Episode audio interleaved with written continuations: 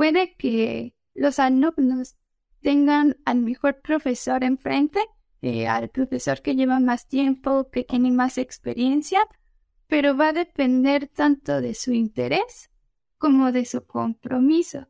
Hay, hay personas que tal vez no tienen tanto interés, pero son muy comprometidas y, y eso hace también ya en este lado de profesor que la práctica sea más amena, que la clase fluya mejor, que todos participen.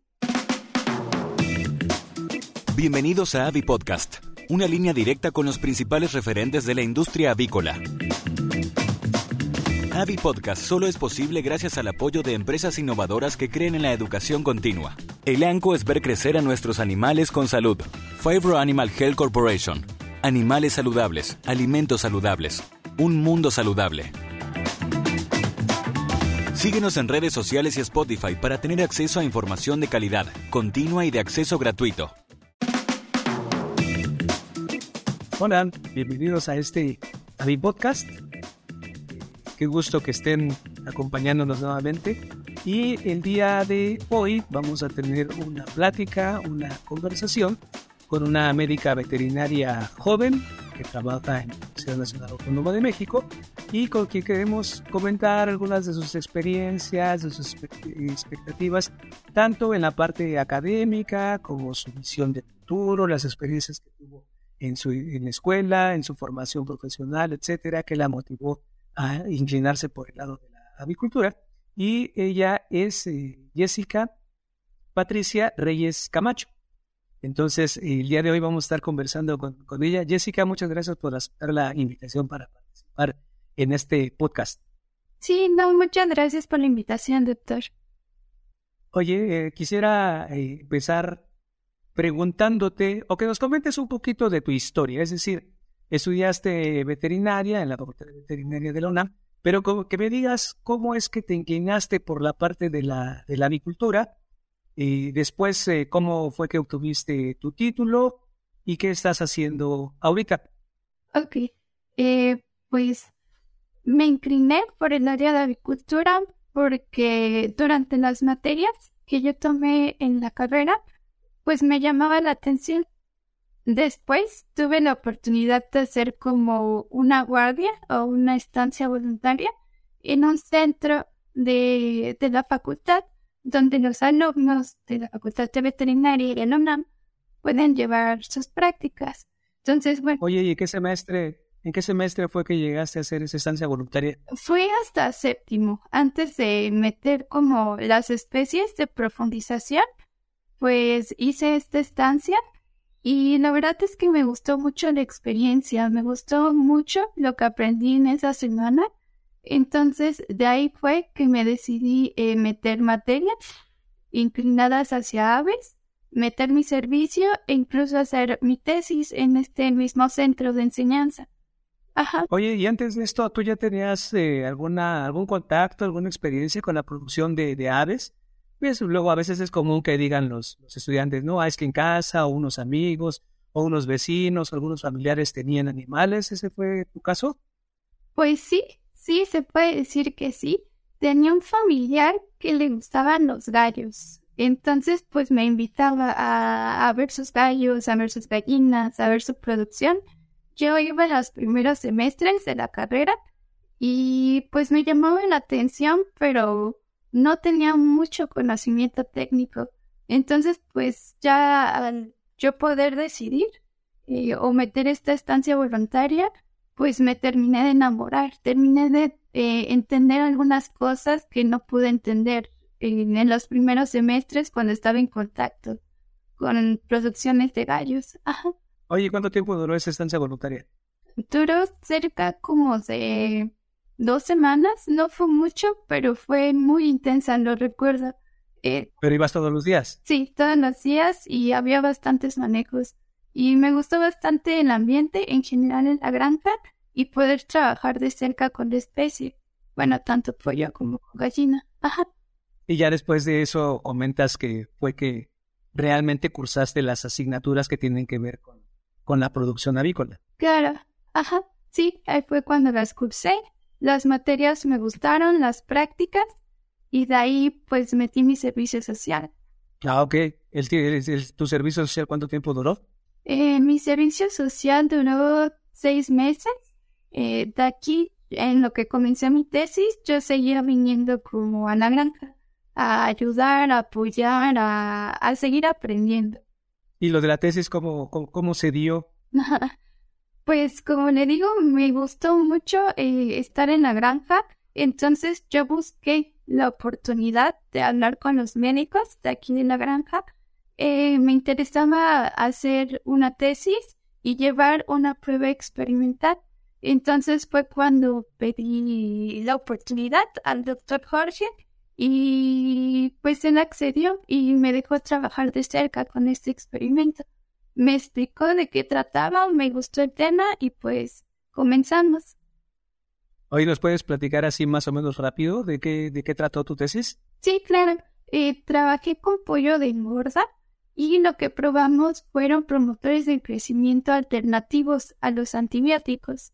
Eh, recordemos que los antibióticos se utilizan a dosis muy pequeñas y esto a la larga puede, puede cuestiones contraproducentes, ¿no? Y una muy importante es la resistencia bacteriana.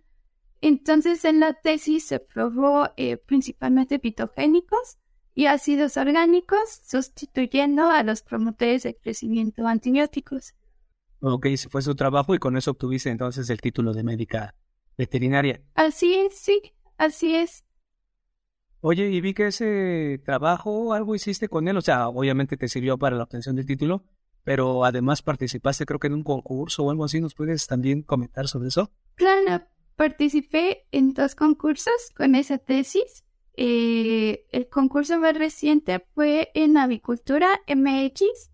Hubo una convocatoria que lanzaron para trabajos libres, y igual asesorada por el doctor Parque y doctor Arturo, que fueron mis dos asesores. pude meter el trabajo, estuvo concursando y fue uno de los ganadores.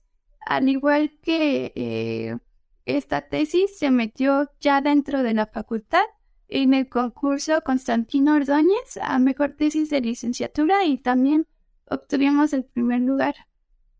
Oye, excelente, felicidades, qué, qué bueno saber obviamente que pudiste, bueno, te interesó la parte de la investigación y hacer una, una tesis. Ahora, con tantas opciones de titulación que hay en, la facultad, pues cada vez menos alumnos optan por la tesis, porque obviamente es un compromiso y hay una serie de requisitos que, que cubrir. Pero qué gusto que hayas eh, optado por esto y además que sigas cosechando frutos, además de que te sirvió para obtener el título, que es el más importante, ¿no? El título de médica veterinaria, que además hayas podido participar en esos concursos y que hayas salido ganadora. Qué, qué, gusto con esto. Y oye, ya que estás en esta línea, digamos, como de investigación, ¿tienes planes futuros de seguir eh, preparándote académicamente? Eh, sí, sí, sí tengo interés. Eh, me gustaría hacer un posgrado. Me gustaría, pues, hasta, hasta donde me sea permitido o hasta donde yo pueda seguir en esta área de investigación. Así que me gustaría meter un posgrado eh, asociado a la investigación. Es decir, ¿Pero ¿y posgrado qué? ¿Maestría? Sí, bueno, maestría. Así es. Seguir con esa línea de investigación de los aditivos para los antibióticos alternativos, perdón, perdón, aditivo para los alimentos, alternativo para los antibióticos promotores de crecimiento o en otra área. Pues sí me gustaría, sí me gustaría porque ya es un, un tema donde he estado involucrada pero he estado trabajando de cerca con otro doctor.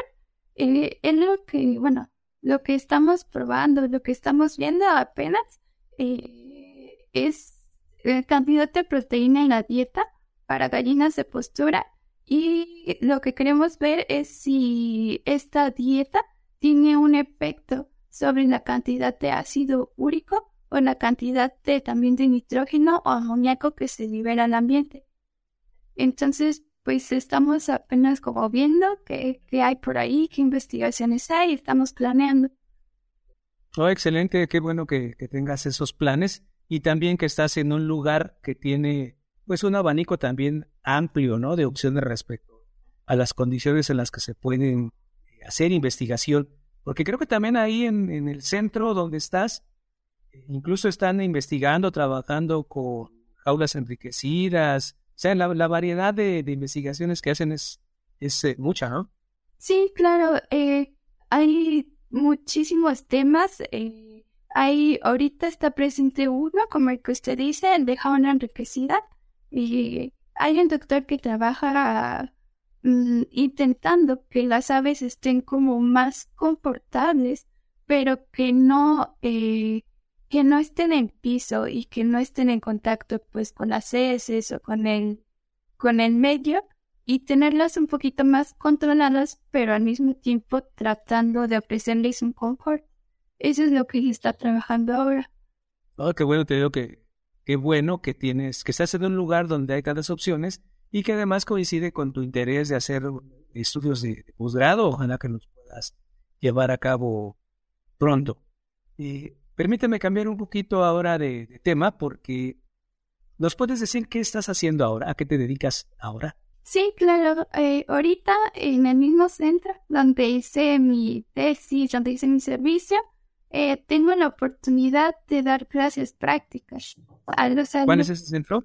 se llama CERIEPAP. Es un centro dedicado básicamente a la cultura y al extensionismo.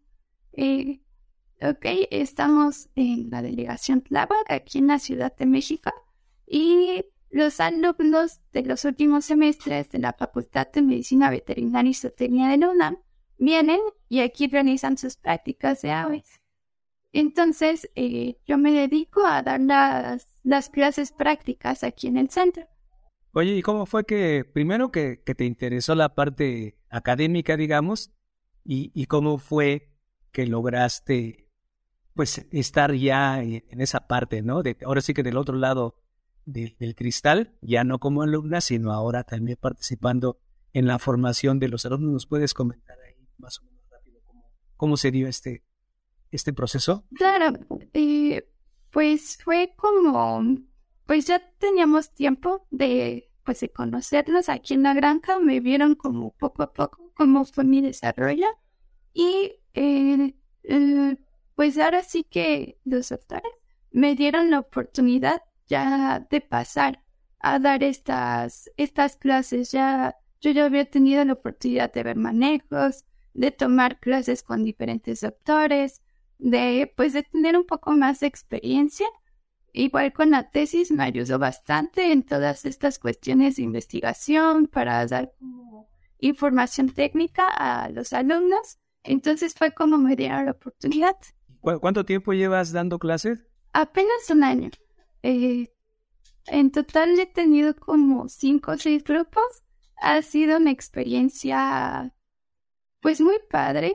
Al principio pues sí, con muchos nervios, más que nada dudas, pero a la hora de cómo transmito el conocimiento y siento que poco a poco voy mejorando y pues sí, me va gustando bastante. No sabía que dar clases era tan padre y que me gustaba tanto.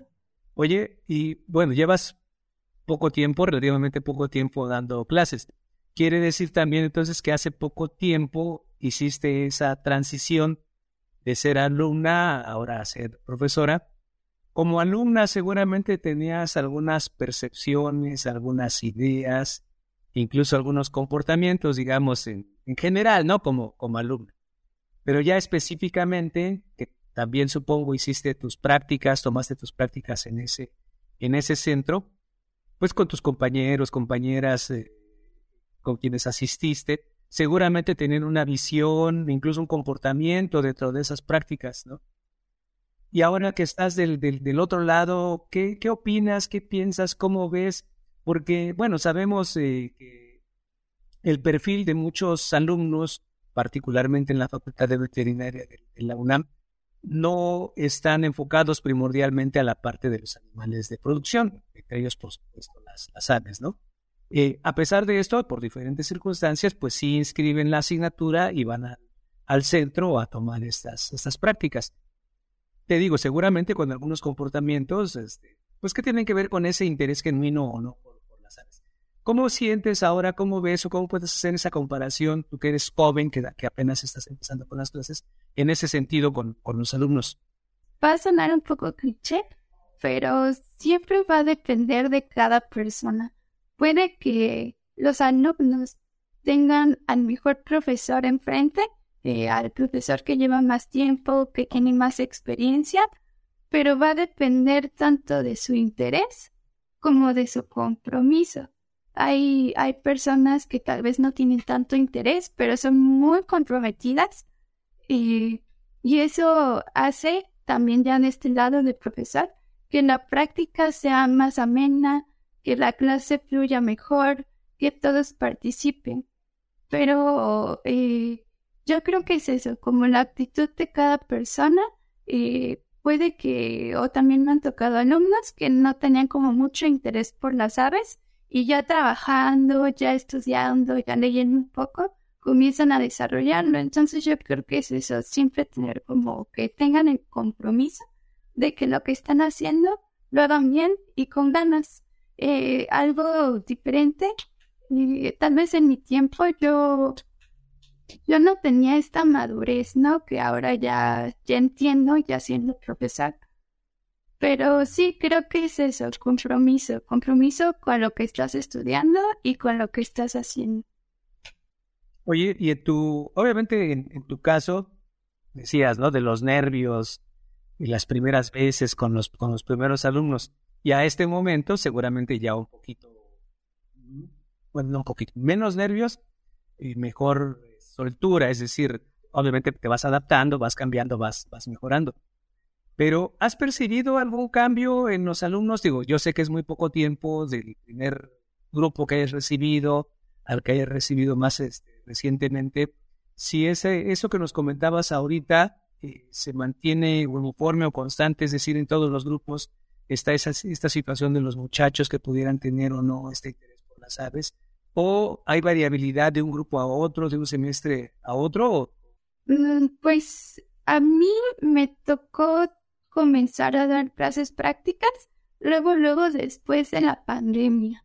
Entonces, con, con, especialmente con ese grupo de alumnos, notaba que eh, les costaba un poquito más estas cuestiones prácticas como eh, la sujeción de las aves, eh, o sea, cosas tal vez que podrían parecer sencillas, sacar a las gallinas de las jaulas, cargar un pollo, eh, cosas así, tal vez muy sencillas, yo veía que les costaban más respecto a los últimos grupos que tuve, que ya, que ya la mayoría de sus clases prácticas fueron presenciales, que ya eran un poquito más sueltos, que ya eran más decididos, mm, proponían más. Y sí, sí he visto que cambia bastante de un grupo a otro. Eh, o que llevamos los mismos temas, eh, yo veo que no se pueden impartir a, a todos igual. Hay quienes muestran más interés y tú puedes comenzar a hablar más y sientes incluso que no se aburren, que se interesan más, pero hay otros que como que no tanto. Y entonces, por más que tú quieras darles más información, veo que no las hace, no las aceptan tan gustosamente. Entonces, tal vez hay unos grupos donde te sueltas, hablas, explicas, y hay otros donde, pues con lo que tienen que aprender, con lo que dice el programa y listo. Sí, obviamente hay mucha variabilidad también en este asunto del interés genuino por las aves, o evidentemente también es válido decir, vengo a, cursar la asignatura, a obtener los créditos, a probarla y continuar con lo que es este, que realmente ¿no? También hay mucha validez en esa, en esa parte. Oye, en el caso de la, de la, de la docencia, sobre todo yo creo que para la parte teórica, hay muchas estrategias o varias eh, estrategias de enseñanza-aprendizaje, ¿no? Van cambiando un poco las circunstancias, pero ¿tú crees que esas estrategias de enseñanza que se pueden implementar en la parte teórica también podrían tener esa validez o esa relevancia para práctica. Ya ves que como sistema de enseñanza basada en evidencias, eh, ahora mucho de las tecnologías de la comunicación y de la informática, eh, pero aquí estamos hablando obviamente de una práctica de que los muchachos llegan y tienen que eh, sujetar a los animales ya, ya directamente con ellos. Claro, pues yo creo que como un primer acercamiento previo está bien. tal vez eh, como usted dice, eh, apoyándonos de la tecnología, podemos ver videos, podemos explicar previamente qué vamos a hacer, algunos manejos y creo que de esta forma sí puede ayudar a que quede todo un poquito más claro al momento ya de realizar la práctica. Pero eh, creo que sí no se podría sustituir en absoluto, ¿no? Eh, usar tal vez algún modelo, algún peluche, algún video. Sí puede como conjuntarse, pero no está por separado. Claro, y que también es una gran ventaja que tiene pues la, la UNAM, la Facultad de Veterinaria, de contar con ese centro de enseñanza, pues donde regularmente hay animales con los que los alumnos pueden tener ese contacto y por lo menos este, algo de práctica, ¿no? En manejos, en alimentación, e incluso como en tu caso, ya dar los primeros pasos con lo que sería la investigación en el. Creo que también en el centro reciben alumnos de otras instituciones, ¿verdad? Sí, bueno, ahorita en servicio social hay una, una compañera que viene de la UAM Xochimilco. Eh, ella estuvo investigando, estuvo contactándose con el centro para venir a hacer acá su, su servicio social y está aquí creo que desde, eh, bueno, termina en abril su servicio social. Oye, ¿y han comentado o ella ha hecho alguna observación o comentario respecto al plan de estudios, por ejemplo, que llevan en su institución es la Universidad Autónoma Metropolitana, ¿verdad? Así es. Eh, en comparación con lo que pudiera comentar con los alumnos que son de la facultad, ¿alguna diferencia? Pues la, información teórica que reciben, eh, ¿has percibido algo de eso? Sí, claro. Eh, bueno, la principal diferencia que yo noto es que, o que ya ha comentado, es que son módulos que van por trimestre y dentro de este trimestre ellos tienen que hacer una investigación o un proyecto. Entonces, yo creo que esa es una de las grandes diferencias. Eh, ellos están acostumbrados a hacer investigación desde pues toda o básicamente gran parte de la carrera respecto a nosotros que de la facultad de veterinaria que estamos acostumbrados a recibir clases y son bastantes horas al día y con diferentes expertos de cada materia. Yo creo que ambas tienen ventajas y desventajas, pero esta podría ver que es una de las principales diferencias. Muy bien. aparte, digo, obviamente buscó al centro porque la, otra universidad no dispone de un lugar de enseñanza como, como, este, ¿no? Claro, sí. Pero qué, qué bueno que además eh, la universidad abre las puertas para otras, para personas que vengan de instituciones diferentes que puedan este, estar interesados en esa, en esa área de la agricultura. Me imagino que debe haber periodos en los que hay mucha gente dentro de la granja y otros periodos donde está un poquito más relajado el trabajo, ¿cierto? Sí, así es. Sí, por ejemplo, ahorita es un periodo tranquilo, o se puede decir que tranquilo. Yo creo que hasta la mitad del año para adelante ya va a comenzar a haber más actividad. Ah, ok. Sí, porque ahorita es el periodo, digamos, eh, académicamente hablando, la segunda parte del, año, ¿no? Generalmente es al principio donde, ¿Dónde está? Donde hay más, donde hay más, más alumnos. Oye, ¿tienes eh, tú ahora ya en tu experiencia tanto la parte de la formación profesional, ya te titulaste, ya pudiste incursionar en esto de la difusión de tu de tu proyecto de tesis, incluso para participar en estos concursos y que ganaste. Ahora, la interacción como académica con, los alumnos. ¿Y ¿Has tenido la oportunidad de comentar o de, conversar con algunos profesores de otras instituciones para ver esto de la, de la formación en el ramo de la agricultura? Obviamente, de la agricultura, ¿no? Si los también la, la necesidad de médicos veterinarios interesados por la agricultura, este, ¿cómo, ¿cómo está en el ámbito laboral? Ok, pues con otros profesores de otras asignaturas, o digo, perdón, otras universidades o facultades, no, pero sí he tenido eh, la oportunidad de hablar con algunos profesionistas. Y lo que, en resumen, lo que comentan es que eh, es un buen campo laboral, hay bastantes oportunidades y sí hace falta médicos preparados eh, que puedan salir ya de la universidad para ejercer. Esos son los comentarios. Y en tu, en tu experiencia ahí en el, en el centro, obviamente comentaste que hiciste tu estancia voluntaria, tu servicio social, por supuesto, la tesis, y seguramente tuviste muchos compañeros y compañeras durante ese periodo de tiempo. Claro. ¿Sabes si alguno, tú, evidentemente tú ya eh, tuviste esta oportunidad laboral ahorita como académica porque tienes eh, el plano de hacer el posgrado?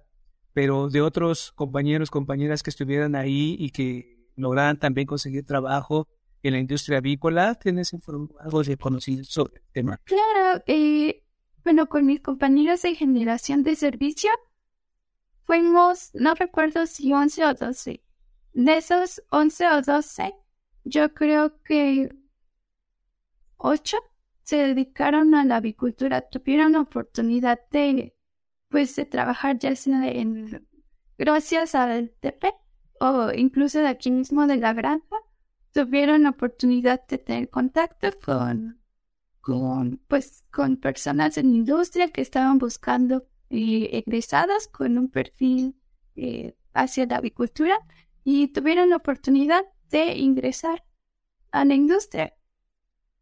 Muy bien. Oye, también, y comentabas este contacto que tienes con los, con los alumnos, ¿no? Que pues, en ocasiones unos pueden mostrar más o menos interés por la avicultura, pero generalmente hacia el final de la práctica, pues ya, ya ven a la producción avícola con otros ojos, ¿no?